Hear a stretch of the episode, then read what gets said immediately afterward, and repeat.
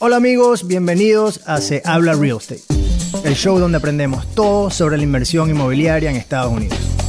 En cada episodio, de la mano de empresarios e inversionistas exitosos, nos encargamos de explorar las distintas estrategias de inversión que existen en el mundo del real estate, tanto inversiones pasivas como inversiones activas.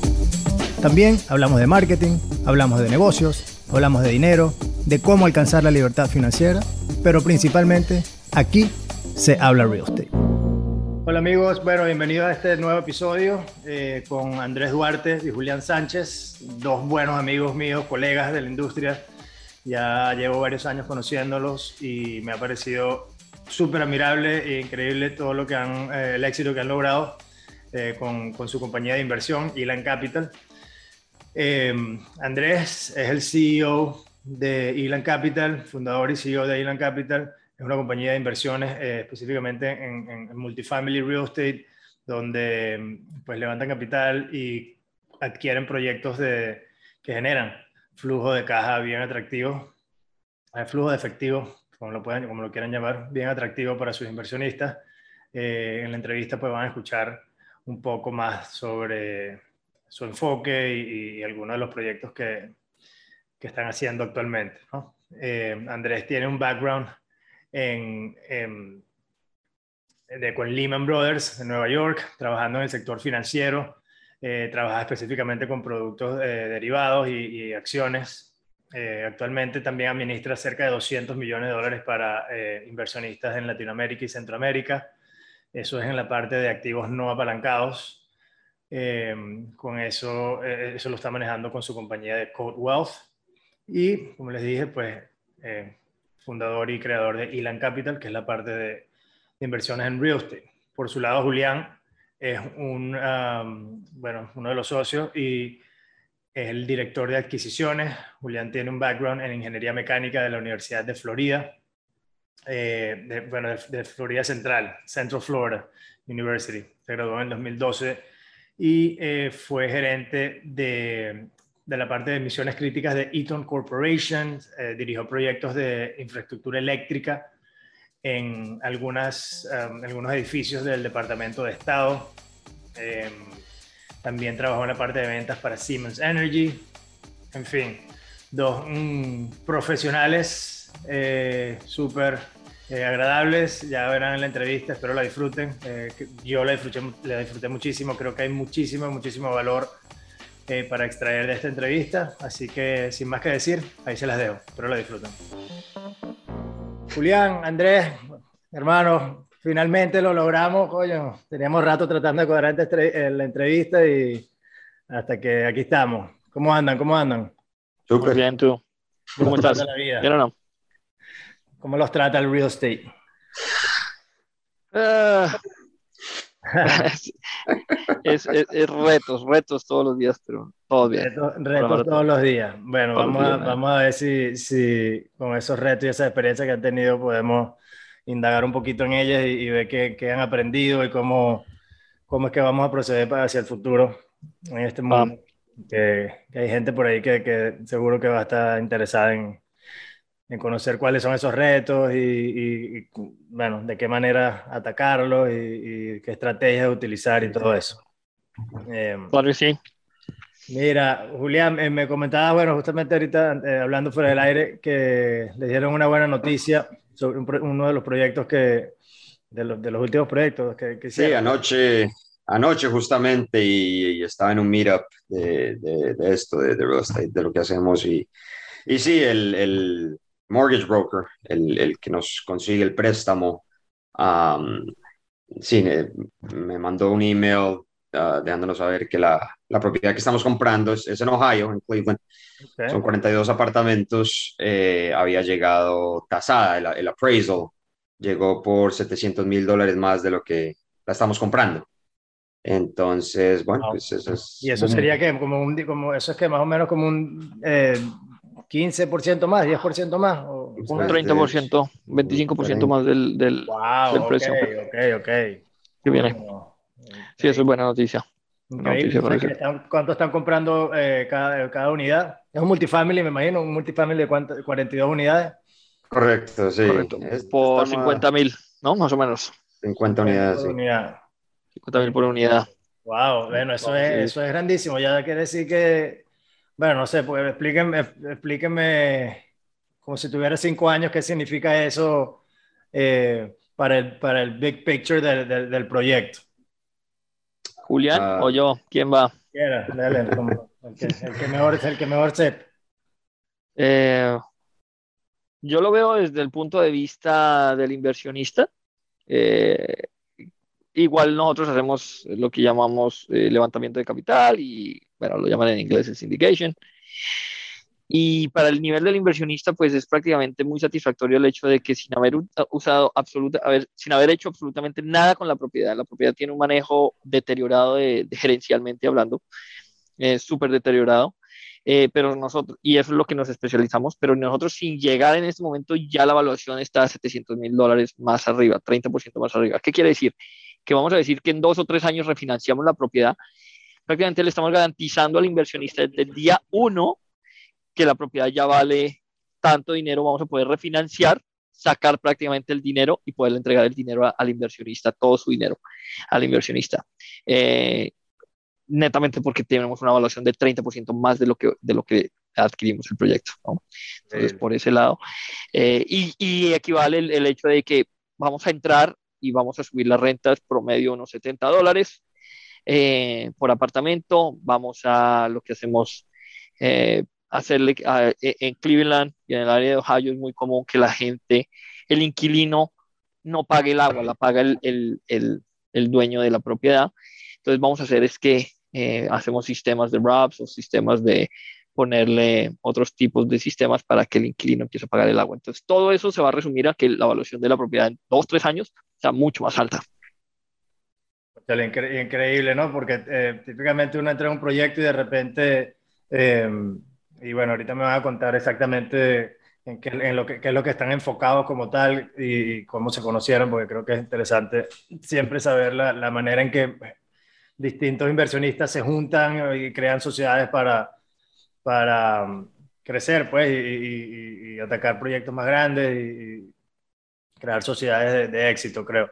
Eh, pero interesante que cuando uno, uno va buscando, por lo menos nosotros buscamos un proyecto, claro, no son, no son proyectos de deep value add, que están, eh, sino algo mucho más estabilizado, donde el, el, el valor que se, le, que se le busca agregar de repente incluso de 3 a 5 años, eh, llevar la propiedad a un 50% más de, su valor, ¿no?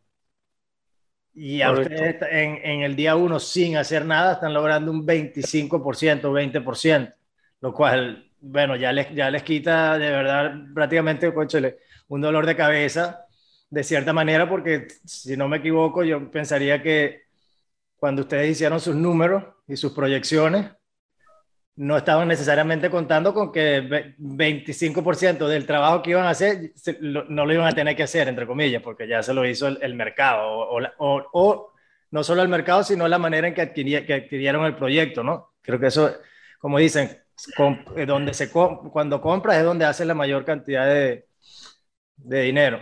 Y totalmente.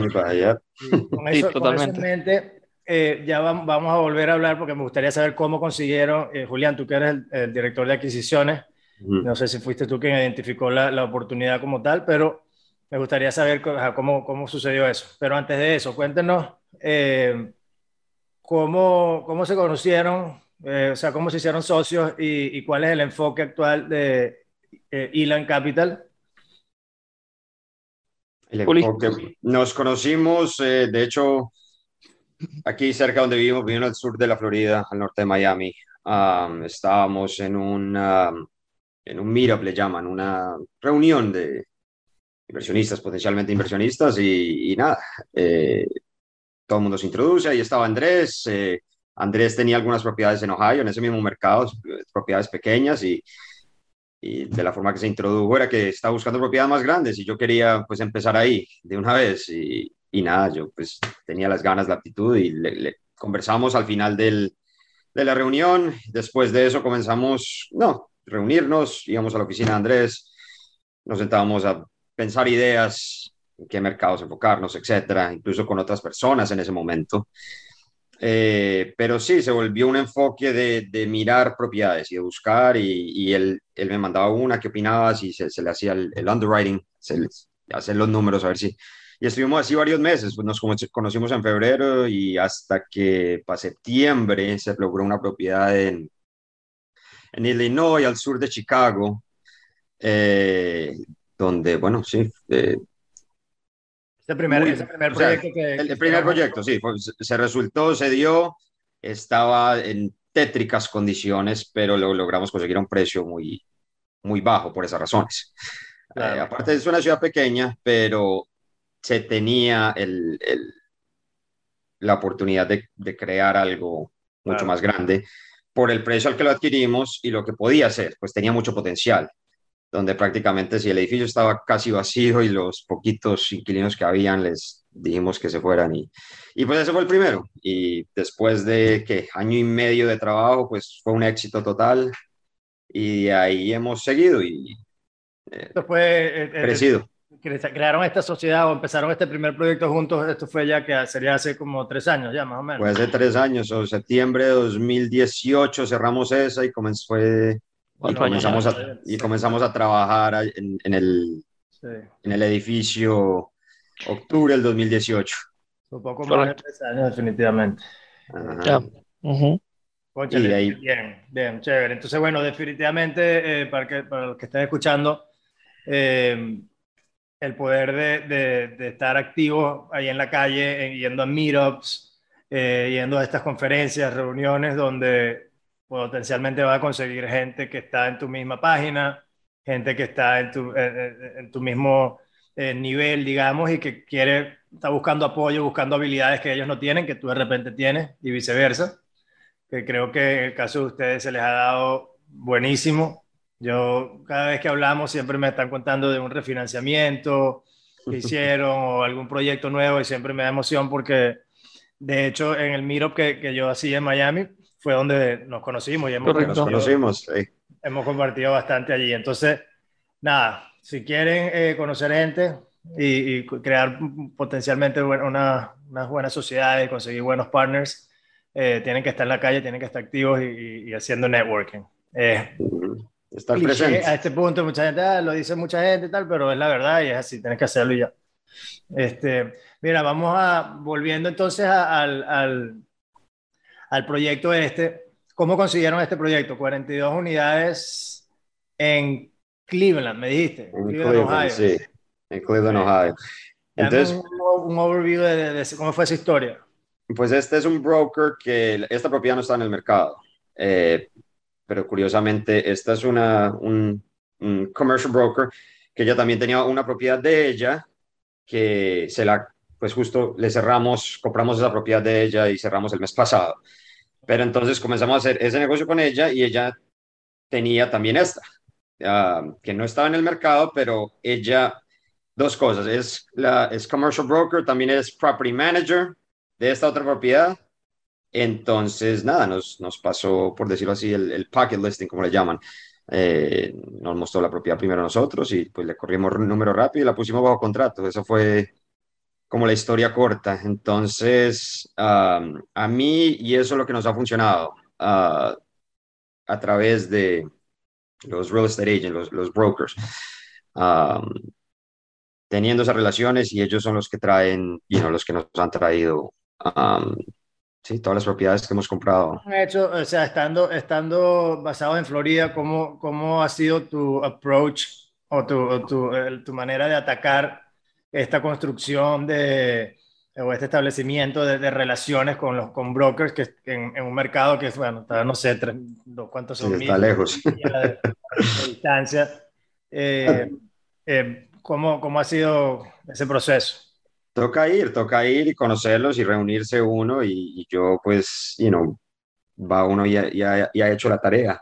Um, y como ya tiene, bueno, ya tenemos otras propiedades en el área, um, siempre va uno y uno hace un itinerario de que, bueno, todas las cosas que va a hacer durante el viaje, pero esa es una de las más importantes, ir a conocer a um, estas personas, reunirse con ellas y, y, es, y es eso, establecer la relación y comprar la primera, o sea, cerrar y ser efectivo y, y sin percances, sin problemas.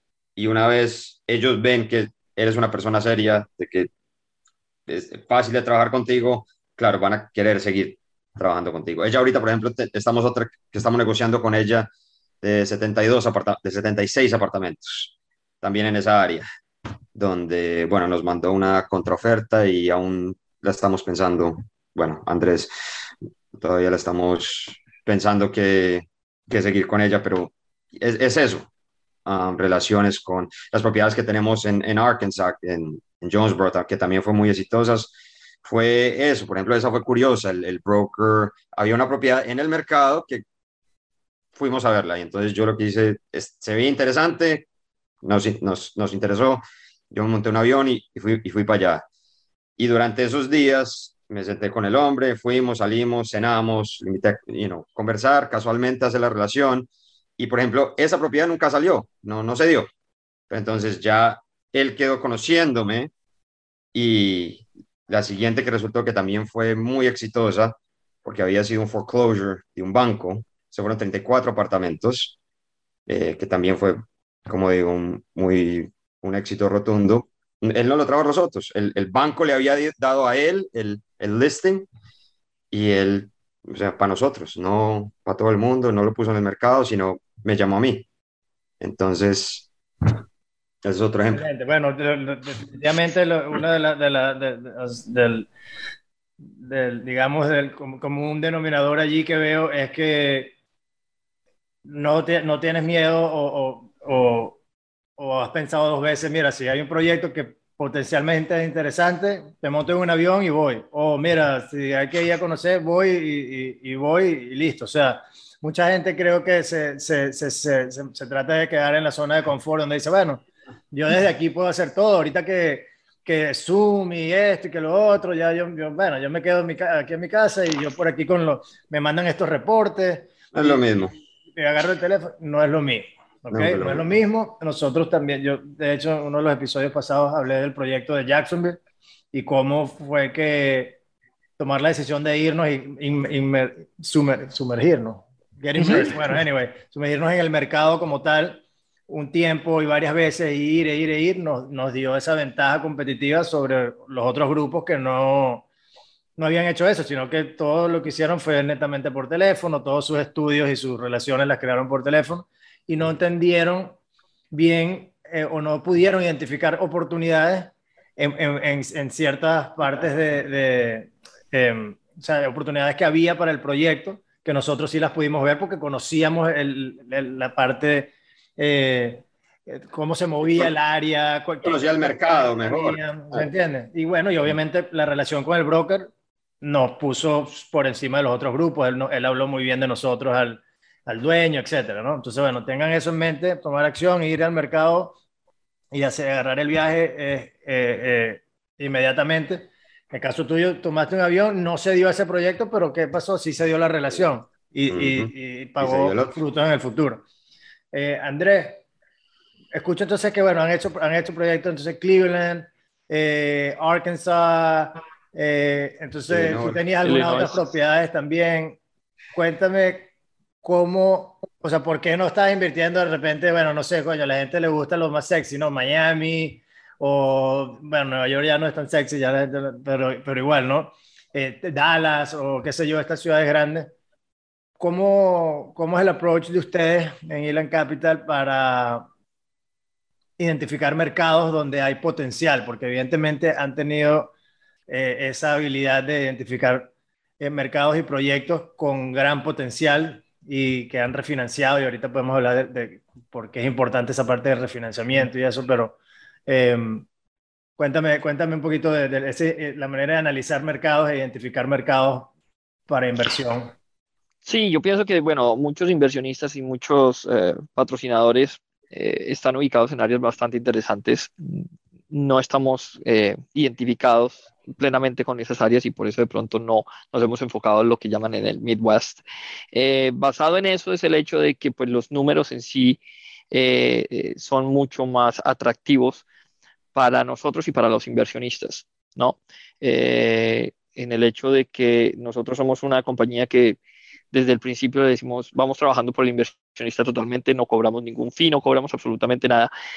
Obviamente tenemos que hacer plata el, eh, cuando terminemos el proyecto y cuando refinanciamos el proyecto es que nosotros podemos llegar a hacer plata. Entonces nuestro interés está es de que el inversionista reciba buenos, buenos flujos de caja desde el día uno prácticamente. Desafortunadamente, eh, ciudades como o el sur de o, sitios como el sur de la Florida o California o eh, el mismo Texas, ahorita es bastante complejo encontrar una propiedad que que dé esos números. La métrica básica que uno hace, por ejemplo, es la del 1%, que es que es conocida, que el 1% de tu renta que sobre una unidad tiene que ser el, el valor de, de, de, en sí de, de, la unidad, el valor de compra. Y eso no se está viendo prácticamente casi en ninguna parte del país, eh, sino en el Midwest. Entonces, esa es la métrica prácticamente número uno que vemos. Eh, a nosotros nos dicen, por ejemplo, que eh, nosotros nos enfocamos en clases C, ¿cierto? De mercado, una clase C es la clase trabajadora, a mucha gente, a muchos operadores no les llaman a esto, eh, pero yo mm, hasta el momento hemos tenido éxito en los cuatro años que llevamos operando, tenemos, hemos tenido un éxito rotundo con esto, no hemos tenido problemas. Eh, yo siempre digo, nosotros tenemos, por ejemplo, lo que se llama sección 8. Muchos operadores dicen, no nos gusta sección 8, eso es lo peor, pero uno dice, eh, si estás en una propiedad que ya es para ese calibre de gente, sección 8, pues es una renta garantizada. El, el tipo de inclino que tienes va a ser igual si tienes o no tienes. no puedes meter a un... no le gusta a la gente eh, eso, eso de, de, sección 8? O sea, típicamente, ¿cuál es el argumento que dice? Es muy, mucha burocracia. El tipo, ¿no? el tipo de inclino, dicen que el tipo de inclino, y mi argumento en el tipo de inclino dice, no, pero pues, eh, yo en, un, en este tipo de apartamento no puedo meter un inquilino de clase A porque no lo va, no, o clase B, él va a estar en clase C, entonces es mucho más fácil eh, tener una renta garantizada. Eso no quiere decir que yo no tenga que hacerle un estudio al, al, al, al inquilino, ¿no? Yo igualmente yo leo y reviso cuál es, que tenga su background, que sus créditos estén bien por lo menos, que no tenga, que no haya tenido reportes con policía ni nada de ese tipo. Y se lo paso al, al sección 8, al gobierno y le digo, yo le acepto y el gobierno me dice, ok, yo le pago. Entonces, no tengo, no he tenido problemas de eso. Y ahí los números son bastante, bastante atractivos. ¿En qué te digo? Por ejemplo, eh, conseguimos un apartamento, apartamentos por 50, 50 mil 50, 55 mil dólares por unidad. Y son apartamentos que tú puedes rentar por 600 dólares. Hay diferentes, hay muchas otras cosas que tienes que calcular, obviamente que el mercado sea atractivo y muchas cosas, pero ahí de antemano ya te estás dando cuenta y dices, hombre, aquí eh, por lo menos cubro mis gastos y al final del día va a quedar un flujo de caja que se le puede pasar al inversionista. Por eso prácticamente que nos estamos enfocando en esas áreas donde realmente vemos una plusvalía en ese sentido, ¿no? Más la plusvalía que uno le llega a tener ya como operador, tanto físicamente del, complejo del edificio como gerencialmente igual, ¿no? Excelente. ¿Ven, ven alguna diferencia en, en, en, el nivel de riesgo, ¿no? Porque eh, yo siempre, eh, algo que siempre pienso, que siempre eh, traigo a la, conversación es específicamente con, más que todo con inversionistas, ¿no? Cuando estoy hablando con ellos, que de repente gente que no entiende la parte de, de, retornos ajustados al riesgo, ¿no? O sea, es muy difícil que tú me digas, mira, tengo mejores retornos si no, si no estás incurriendo en, mejores, en, mayor riesgo, ¿no? Es como, es como todo. Obviamente hay proyectos donde tienen mejores retornos, en menor riesgo, y esos son los proyectos más atractivos para todo el mundo, obviamente. Pero generalmente hablando, mientras mayor retorno puedes conseguir, de alguna manera, quizás no directa, o, pero indirecta o, directamente, estás incurriendo un poco más de riesgo. En estos proyectos que en el Midwest, si estamos viendo unos retornos un poco más atractivos a nivel de cash flow, es porque de repente estás dejando en la mesa eh, la posibilidad de añadir más valor o, o, porque son mercados que tienen menos apreciación a largo plazo es eso. Eh, o hay otro tipo de, de riesgos. ¿Cómo, cómo, ¿Cómo, ven ustedes esa parte? Yo, yo, digo para que la gente más o menos eh, también lo piense y diga, ok, si me voy a ir a un mercado que tiene un poquito mejor cash flow, es más atractivo por ahí, pero ¿qué riesgo estoy corriendo si, si tomo esa, esa, esa decisión? Porque si no, para eso me quedo en Miami, por decir algo, o me quedo en no sé dónde. Totalmente. Sí. Yo, añadiría, no, porque se me vino a la mente es, eso, lo que decías a lo último de la apreciación. Entonces, no va a apreciar de la manera loca que lo hacen mercados grandes o ciudades reconocidas mundialmente, como lo de Miami, New York, partes de California, Los Ángeles. Entonces, sí, son ciudades más pequeñas, por consiguiente, pudieras decir, no tienen la misma cantidad de gente que uno de estos mercados. De la misma parte, por otras, una métrica que, que es para considerar es el, lo que gana, el, salario base de una persona, lo que gana en una ciudad de estas, versus sí, Miami o algún otro mercado más grande. Entonces, sí, es un riesgo a correr porque es gente que gana menos dinero. Quizás, entonces ahí pues donde puede haber riesgo que de, las rentas están subiendo por gobierno, por mercado, por lo que sea. Si los salarios no van de la misma forma, puede ahí haber un problema. Ese es uno de los riesgos, por ejemplo. Claro, bien. Sí, yo, yo pienso que lo, lo, importante, yo pienso, de todo esto es hacer las métricas bien, los números bien, bien, bien hechos. No importa en qué mercado estés, eh, siempre y cuando hagas los, números de, conscientemente, desafortunadamente, pienso yo, ¿no? esto es una, una, opinión muy personal, hay operadores que realmente eh, tiran unos números y, y, lo he escuchado y se lo he escuchado a muchos inversionistas que me dicen, Andrés, muy bonita tu presentación, pero las hojas de cálculo del spreadsheet te aguanta todo. Entonces tú puedes poner los números que quieras, pero uno si no es real en la situación, ahí vienen los problemas. Y los problemas no vienen ahorita, los problemas pueden venir en dos o tres años. Eh, entonces uno tiene que estar muy sentado realmente y cuál es la realidad de, del proyecto y cuál es la realidad económica que viene a través de esto. Este negocio de, aunque yo pienso que es un, es un negocio de, bienes raíces, de real estate, es un negocio, al final del día es un negocio y tiene uno que tener la proyección de qué va a pasar en el futuro, tiene uno que tratar de tener esa bolita de qué puede llegar a pasar en el futuro y uno tiene que estar muy sentado realmente cuando hace esos números. Eh, lo estamos viendo, por ejemplo, ahorita y, saqué ahorita en, Instagram una noticia de eso. Eh, las tasas de interés están subiendo, ¿correcto? Y, van a subir, al 2023 van a subir casi unos 200 puntos base, eh, es un 2% más. Eso va a hacer que pues, todo aparentemente suba y, las tasas de capital, el, el, el, cap rate no puede seguir a, en Miami a un 2, 3%, right? que es el cap rate de Miami, es un 3 cuando la tasa está al 3%. Que yo como inversionista prefiero meter la plata en, el tesoro americano y no tener ningún riesgo a tenérselo a un, a un operador aquí en Miami que me dice voy a comprar un apartamento en Brico, un edificio en Brico súper, y te va a generar, tiene un cap rate del 3%. Y si uno, no, tengo riesgo contra un montón de riesgo contra el mismo, lo, tú lo acabas de mencionar, ¿no? contra el mismo retorno, no hay necesidad. Entonces ahí es donde uno tiene que empezar a, jugar con la bolita de, bueno, ¿qué va a pasar en el futuro? ¿Cómo está la economía? ¿Cómo está lo, lo que ustedes dicen? ¿Cuánto están las rentas? ¿Cuánto vamos a poder subir las rentas? Yo sé que en Miami eh, lo hemos visto, rentas han subido en un 20, 30%. En el Midwest, donde yo diga, ay, no, es que yo voy a subir las rentas un 30%, estoy loco. Eso no va a pasar, ¿sí me entiendes? Entonces, ahí es donde uno tiene que tratar de compensar y hacer el equilibrio de cuál es de cuál es el juego en términos de, la inversión. Excelente, buenísimo. Eh, bueno, ya para ir cerrando, tengo un par de, eh, unas tres preguntas que tengo por aquí que, que, me gustan.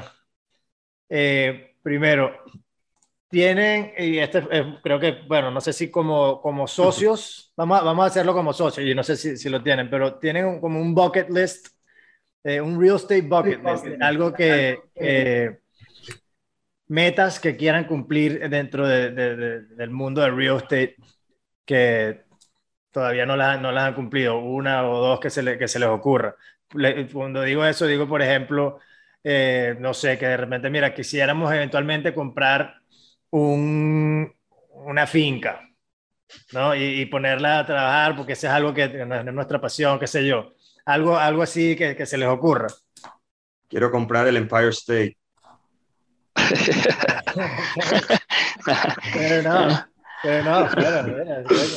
y lo digo porque sí, ahí, vienen y alguien de, que conocemos, Leno, creo que tú también lo conoces, hago el ejemplo, pero de, una persona que, eh, Kenny, eh, que conocemos en esta industria, que ha comprado edificios enormes de rascacielos, bueno, no, no casi rascacielos, pero de, oficinas y lo está convirtiendo en apartamento. Entonces son, son proyectos que uno queda como que son muy bacanos, son muy... Claro. O sea, algo así me encantaría hacer a futuro. Ah, ese es el mío, no sé. Sí, yo pienso que estamos, estamos montados en la misma página cada que hablamos con, con, ah, con Julián. Eh, a este punto para retacar es, es Kenny. Eh, los proyectos que él está haciendo, el, el tipo de, de, conversion, convertir todos estos edificios viejos de oficinas que ya nadie usa en sitios históricos de las ciudades a convertirlo a residencial es un proyecto que, wow, yo creo que eso es una de las cosas que el día de mañana sí, sí gustaría hacer. O development o ground, o sea, construir apartamentos de, o sea, de, terreno a, hacer todo el desarrollo. Parece que el, desarrollo. El development es como que la progresión natural, todo el mundo siempre quiere. Eh, sí, pues la, es... la, mayoría de los grandes, digamos, terminan haciendo development.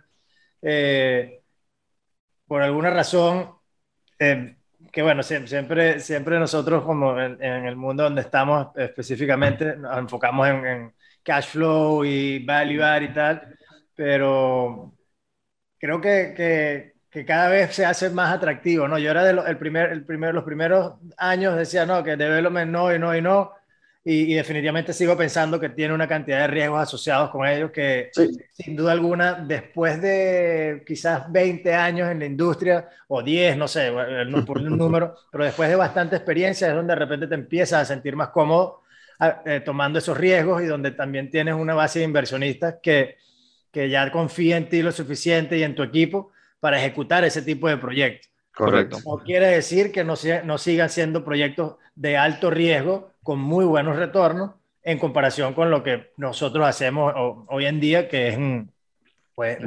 stabilize o, o, maybe not stabilize, pero value add, eh, ya propiedades existentes, donde menos cosas tienen que salir mal para tener éxito versus en, en, en development creo que muchas cosas es el mayor riesgo. O sea, es el real estate de mayor riesgo. Sí. Bueno, pero, pero bien, me encanta. Creo que están, tienen metas interesantes. Em, ¿Algún consejo popular en la industria del real estate con el cual no estén de acuerdo? Andrés. Julia. no te saco la lista. no, dale, dale, Julia. A ver cuál Mario, ¿no?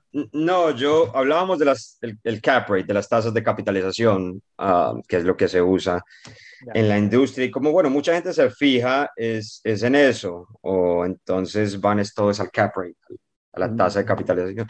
Pero últimamente, sobre todo de la forma que nosotros trabajamos, que típicamente agarra, o hemos venido agarrando una propiedad que necesita trabajo, necesita arreglarse. O sea, tu cap rate inicial es por debajo, o sea, no importa lo que sea, es a lo que vas a estar en un futuro, después de crear el valor, después de incrementar la evaluación de esa propiedad y poder refinanciar y sacar tu dinero de vuelta, que es, bueno, ese es nuestro, como operamos.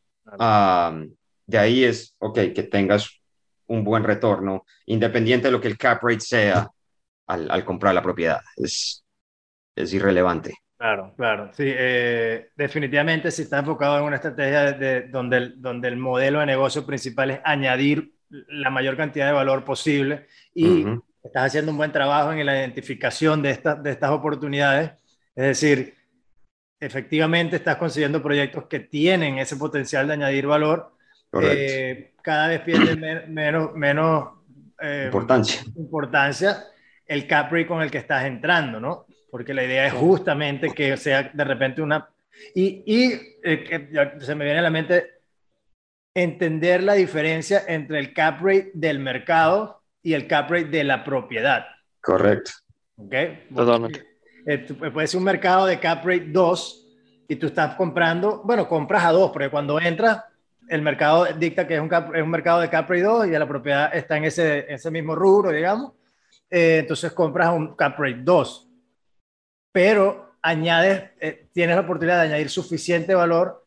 De hecho, te conviene que el cap rate se mantenga en dos, porque si estás añadiendo bastante valor, cada dólar que añades a la propiedad se multiplica. Es exponencialmente, exacto. Mucho más que si estás, mira, no, yo prefiero comprar, nada más yo compro cap rate que sea cap rate 10 Eh, o sea, estoy de acuerdo contigo con que es muy popular que mira, coño, no te... Eh, el cap si no es este, no. Entonces, bueno, no, es, you're not really, no estás pintando el picture completo. Correcto. Y hay muchas más variables a lo que hacemos que, mm, que la tasa de capitalización. Exactamente, exactamente.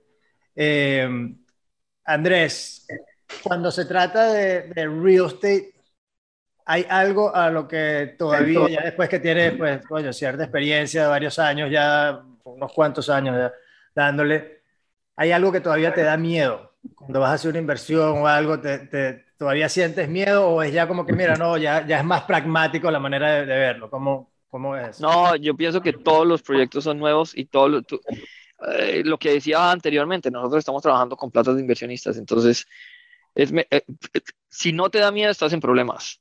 Si te sientes tan seguro de las cosas y estás manejando la, la plata de alguien más y no tienes nada, estás en problemas. Eh, todos los proyectos son diferentes, todo proyecto es, es aunque yo pienso, yo soy de los que pienso, que tengas 20 años de experiencia en este, no puedes llevar y decir, ah, no, ya me las sé todas y no, porque algo te va a salir mal y por eso es que hay que crear un plan de que, bueno, si es que pasa, si esto no lo, logramos obtener, ¿cómo vamos a hacer la conversación con el inversionista? ¿O qué, cuáles son los métodos para nosotros poder de, eh, tener a un inversionista tranquilo? Pero, pero cada que se hace, se va a firmar un contrato, por más, o sea, firmar el contrato, yo creo que el underwriting o la evaluación que se hace y las proformas que se hacen, se le tira números, se le tira números, lo hablamos, lo miramos y, Julián me dice, pues si dices no, es no, y yo no, pues espere, sí, pero es que, pero no hay ningún día que, ah, no, listo, ya, esa nos gustaron, listo. Por ejemplo, ahorita, eh, si te das cuenta, estamos comprando esta propiedad a 50 mil dólares unidad, eh, ¿cierto? No la están evaluando, llegó el appraisal a 67 mil dólares per unidad, listo. Estamos comprando otras unidades, Julián lo mencionó, 60 y 76 unidades, al mismo precio, en una mejor ubicación, por el mismo valor de los 50 mil dólares. Yo ya sabía eso. Tenemos que hablar ese. Pero igualmente, espérate, o sea, eso no quiere decir que ahorita, ¿sí me entiendes? Entonces. Sí, claro, no es como que mira, ya, ya está listo, es obvio, no hay nada listo, es obvio. Sí, no, claro. No, las cosas no son así. Entonces siempre hay un temor, siempre hay un temor, especialmente cuando manejas platas de... voy a ser sincero, cuando nosotros empezamos eh, eh, con, con, con, con, Julián y, y, y, a trabajar en Ian Capital, era el patrimonio de uno, la, plata de uno. Uno está dispuesto a arriesgarla, ok, listo, vamos a arriesgarla y listo, si se pierde, pues se pierde. Pero cuando ya alguien te da su plata y te dice, mira, estoy confiándote mis pesos, lo que sea, mis ahorros, se vuelve otro, es de otro nivel se volvió otro nivel. La responsabilidad, la, créeme que yo pierdo el sueño porque hay esa responsabilidad a veces. y eso era algo que yo iba a añadir porque Andrés siempre es muy específico en eso y, siempre lo recalca y muy adamant al, respecto, que es diferente. Nuevamente, nosotros cuando empezamos, era, las primeras dos propiedades era solo dinero nuestro y, y en el caso mío era todo lo que tenía y lo hicimos con lo que pudimos y fuimos exitosos, pero ya cuando comenzamos, sí, usar dinero de otras personas, de inversionistas que nos están, you know, entrusting, nos están eh, dando su dinero, es, es, otra, es otra la dinámica. Entonces, él siempre lo dice, cuando vamos a una propiedad, mira, no, pues esto hay que mirarlo en mucho detalle. Si fuera plata nuestra, él siempre lo dice, vale, ¿qué importa? Sí, un poquito más fácil y, claro, uno, bueno, tienes que lidiar contigo mismo y y tú verás si tomaste el riesgo que no debiste. Exacto, y si se va mal y, no sé, se, perdió todo, pues fue plata de uno y ya. Pero sí, cuando otra gente le está confiando a uno eh, su dinero, hay que, hay que cumplir y hay que estar seguro de que se va a cumplir y hay, que tener, en el, en el caso mío, yo siempre ando pensando, sobre todo, bueno, lo tengo, por ejemplo, yo lidio también con los prestamistas o la gente que nos da el dinero siempre tengo varias opciones, un plan B, un plan C, por si acaso. De la misma manera, ahorita que hablábamos con los intereses subiendo, lo del cap rate subiendo también, digamos que subiera exponencialmente y no pudiéramos refinanciar, bueno, un plan B con esas propiedades es siempre poder vender. Ya hay ese valor agregado, no solo el que le estamos creando, o en el caso de esta que vamos a cerrar el próximo mes, pues bueno, tuvimos la buena fortuna de que ya lo tiene, pero peor de los casos, si no podemos refinanciar y devolver el dinero a los inversionistas, que así es que operamos, pues se vende y, y, ahí se, se recupera el dinero y se hizo el dinero. Hay que, sí, hay que tener definitivamente estar abierto y ser flexible con las estrategias de salida porque... Tener contingencias. Bueno, porque es que nadie, nadie tiene una bolita de cristal y, obviamente el plan de negocio es el plan de negocio y gracias a Dios eh, hasta ahorita puede haber sido exitoso, pero va a llegar un momento donde no se va a poder ejecutar y va a haber que pivotear y hacer otra cosa. De repente hold, si puedes holdearlo o si te toca vender, vende y si toca vender por quizás menos de lo, de lo planeado, pero es preferible eso que aguantar. Bueno, es decir, flexible y, tener esa, ese entendimiento de qué es lo que se está haciendo para ver cuál es la mejor manera de, de, solucionar cualquier challenge que se presenta, que sea distinto al, al, al que se planeó en papel. Por supuesto. Mira, hermanos, coño, bueno, ha sido buenísimo, buenísima la entrevista, estoy súper contento que, que, pudimos hacerlo. Elan Capital, eh, si hay algún inversionista o algún potencial o eh, socios, gente que, quiera contactarlos y saber más de lo que ustedes hacen, saber un poquito más de, de, los proyectos que han hecho, etcétera, ¿dónde, dónde los pueden contactar? ¿Dónde los pueden mandar un mensaje o algo? Eh, la página web es de www.elandcapital.us. Eh, eh, esa es. y en, Instagram me pueden contactar por andresduarte.com S de Elan Capital. Y Juli, ¿qué información tienes tú? Ah, yo igual, redes sociales, uh, estoy en Instagram como juliansanchez.elancapital.us. Eh, mi email, si me quiere mandar un email directamente, es jsanchez.elancapital.us. So, bueno, ahí lo tienen, ahí lo tienen. Eh, dos profesionales de la industria que han sido de verdad súper exitosos, son amigos míos y, estoy súper contento por lo que han hecho. Eh, si han conseguido un poquito de valor, aunque sea en esta entrevista, en este episodio, obviamente saben lo que tienen que hacer, like por aquí, save, eh, las notificaciones, subscribe, subscribe. subscribe, todo el tema. Siempre ya, ya a esta altura todo el mundo sabe qué es, lo que, qué es, lo que, qué es lo que tiene que hacer. Definitivamente nos ayudaría muchísimo si pueden apoyarnos con, cualquiera de esas uh, opciones anteriores, anteriormente mencionadas. Y pues nada, gracias por estar aquí con nosotros. Nos vemos en el próximo episodio.